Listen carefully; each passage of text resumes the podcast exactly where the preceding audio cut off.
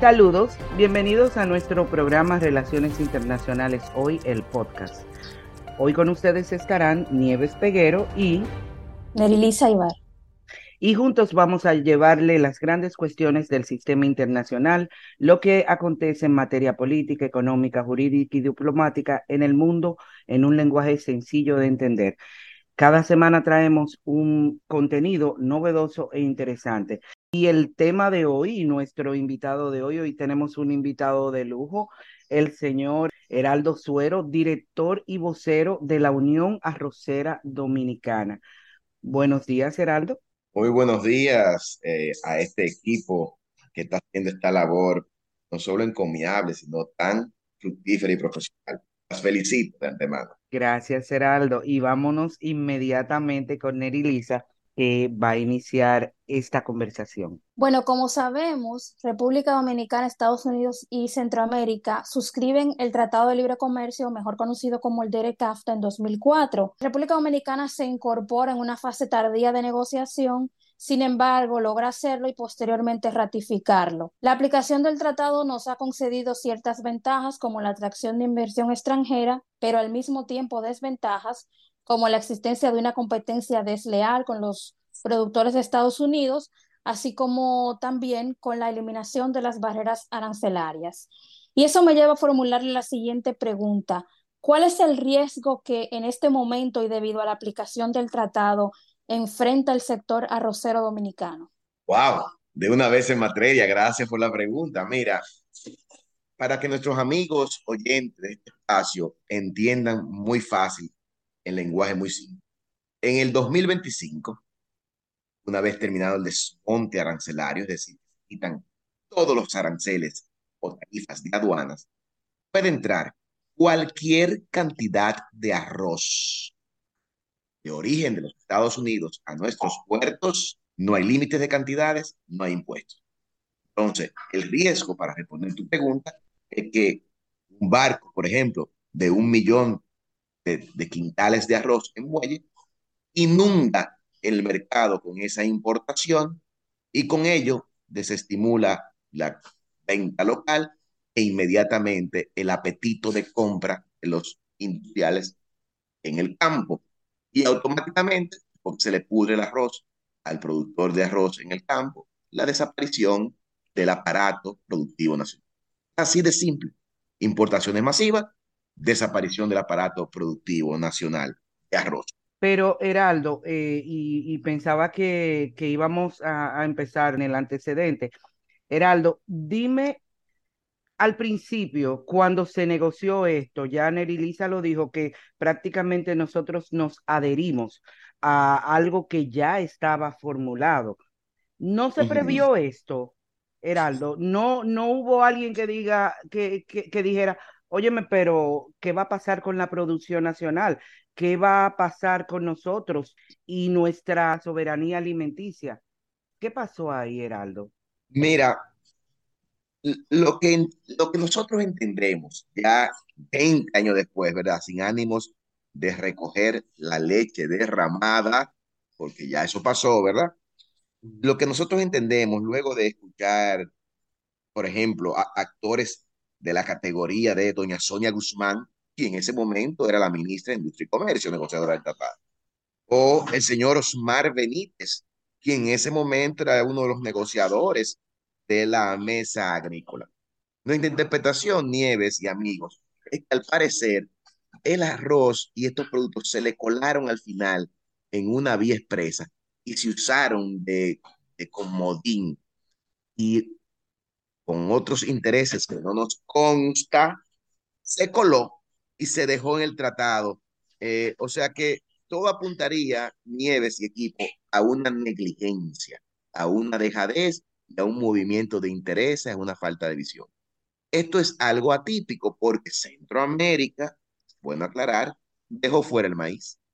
Los Estados Unidos dejaron fuera el azúcar.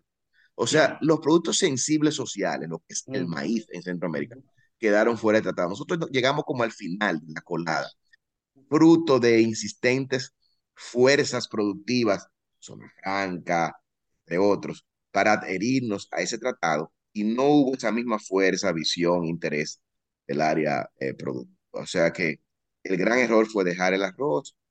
Mira, se previeron 20 años de desmonte. Debo aclarar que el argumento de ese desmonte eran dos. Uno, que la industria dominicana se tecnificara, evolucionara, ¿verdad? Se tecnificara, evolucionara, se preparara para ser mucho más competitiva, válido, y que los Estados Unidos, fue parte de las condiciones, están escritas, fuesen desmontando los subsidios, ayudas directas a sus productores, para que la competencia se ajusta. Siempre, yo me gusta hacer referencia como si fuera un, un ring de boxeo, para que la competencia sea de peso pluma a peso pluma. ¿Qué ocurrió? Que pasaron 20 años, la industria y el sector arrocero se tecnificó, mejoró.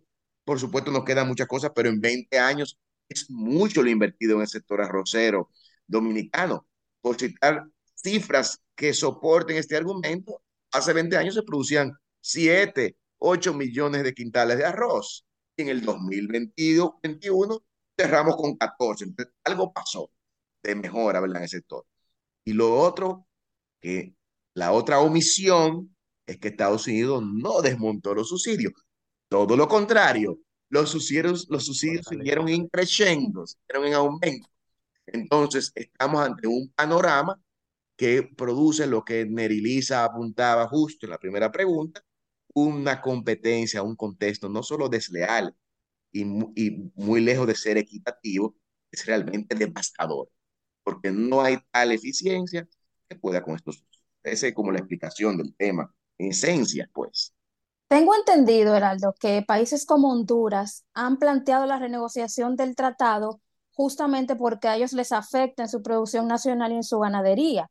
¿La asociación que usted preside ha tenido algún contacto con asociaciones centroamericanas a fin, digamos, de debatir la situación? Porque todos nos enfrentamos, al parecer, a un mismo hecho, dependiendo del producto, pero a hechos similares. Mira, en esa índole es bueno señalar, como yo sé que este podcast es de relaciones internacionales y tiene un poco que ver con estos temas también de políticas comerciales, es muy bueno y apropiado y oportuno destacar que nosotros duramos, Elisa, cuatro años en comunión y constante comunicación con los productores centroamericanos.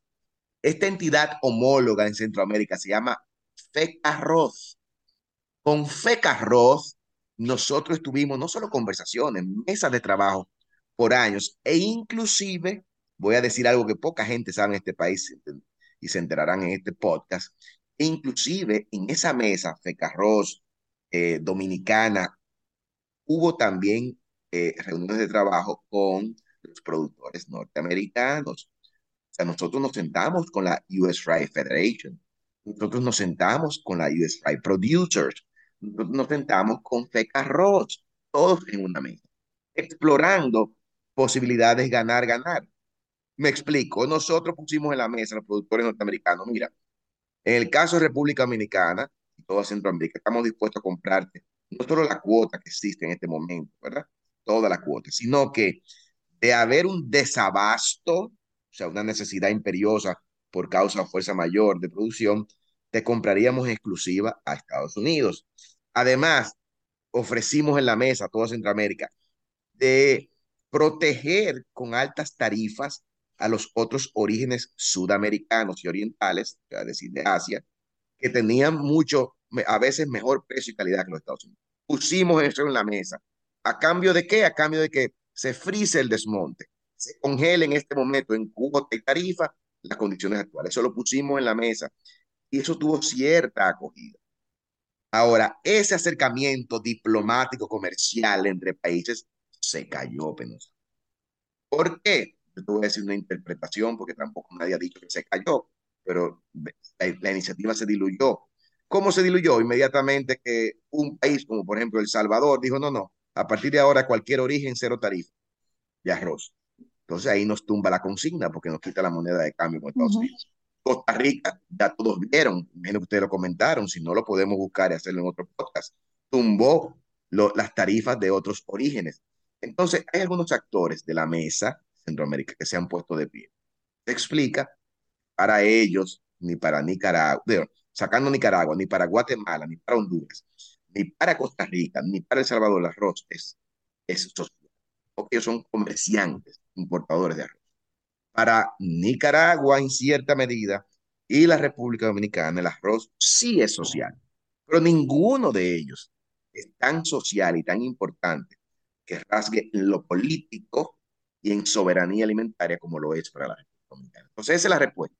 La respuesta corta es, mira, hubo acercamiento, trabajamos por años y esa, ese, esa coinonía, esa, esa, esa comunidad en intención y propósito se diluyó. Y qué bueno que hablas de soberanía alimentaria. Siempre nosotros como expertos en relaciones internacionales tratamos de darle ese twist hacia las relaciones internacionales y en este sentido, hablando del ODS2, de hambre cero, hablando de que el país estaba muy bien posesionado, no sé si todavía lo está, eh, porque éramos de los pocos países que poseía una hoja de ruta en cuanto a el, la obtención al 2030 del ODS2 hambre cero.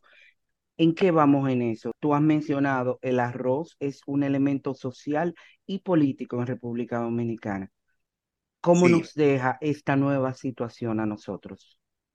mira, esta es una pregunta crucial, que, sabes, mi parte como estudioso y magíster en estos temas de diplomacia, pues mi línea es, por naturaleza, ¿verdad? Y por, por circunstancia de la vida, el arroz, la alimentaria, el ODS. Entonces, como bien señalas, Nieves, es bueno, es bueno que el país sepa que para el 2030 nosotros estamos muy, pero muy cerca, muy cerca de los mejores, de las mayores y mejores posibilidades de ODS2.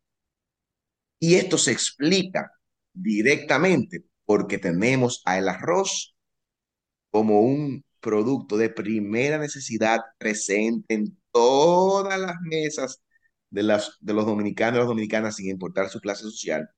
Y porque tenemos en el país la tecnología y las inversiones suficientes y holgadas para fortificar ese arroz. Nosotros tenemos el vehículo presente en las mesas y la tecnología, la noción y la hoja de ruta para que fortifique con los micronutrientes que específicamente le hacen falta a la República Dominicana para liberarse de los problemas de malnutrición que, como bien conocemos, van en carencia y en obesidad. Ahora, todo eso estamos muy cerca. O sea, repito, para el 2030, en 5, 6, 7 años más, es posible que Dominicana muestre números impresionantes con, solamente con fortificar, solamente con fortificar arroz. Un 40, 50% del hambre oculta se elimina de inmediato solamente con comprar en programas sociales el arroz. Ahora, esto está amenazado, porque es lo que yo te voy a decir, Nieves y todos. ¿De qué fortificación vamos a hablar y de qué hoja de ruta vamos a hablar si entregamos la producción nacional? Y si abrimos la frontera a cualquier arroz que venga.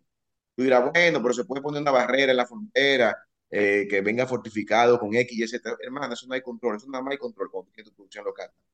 Tiene la autoridad local. Una vez está en el muelle ahí, ese arroz hay que darle para adentro.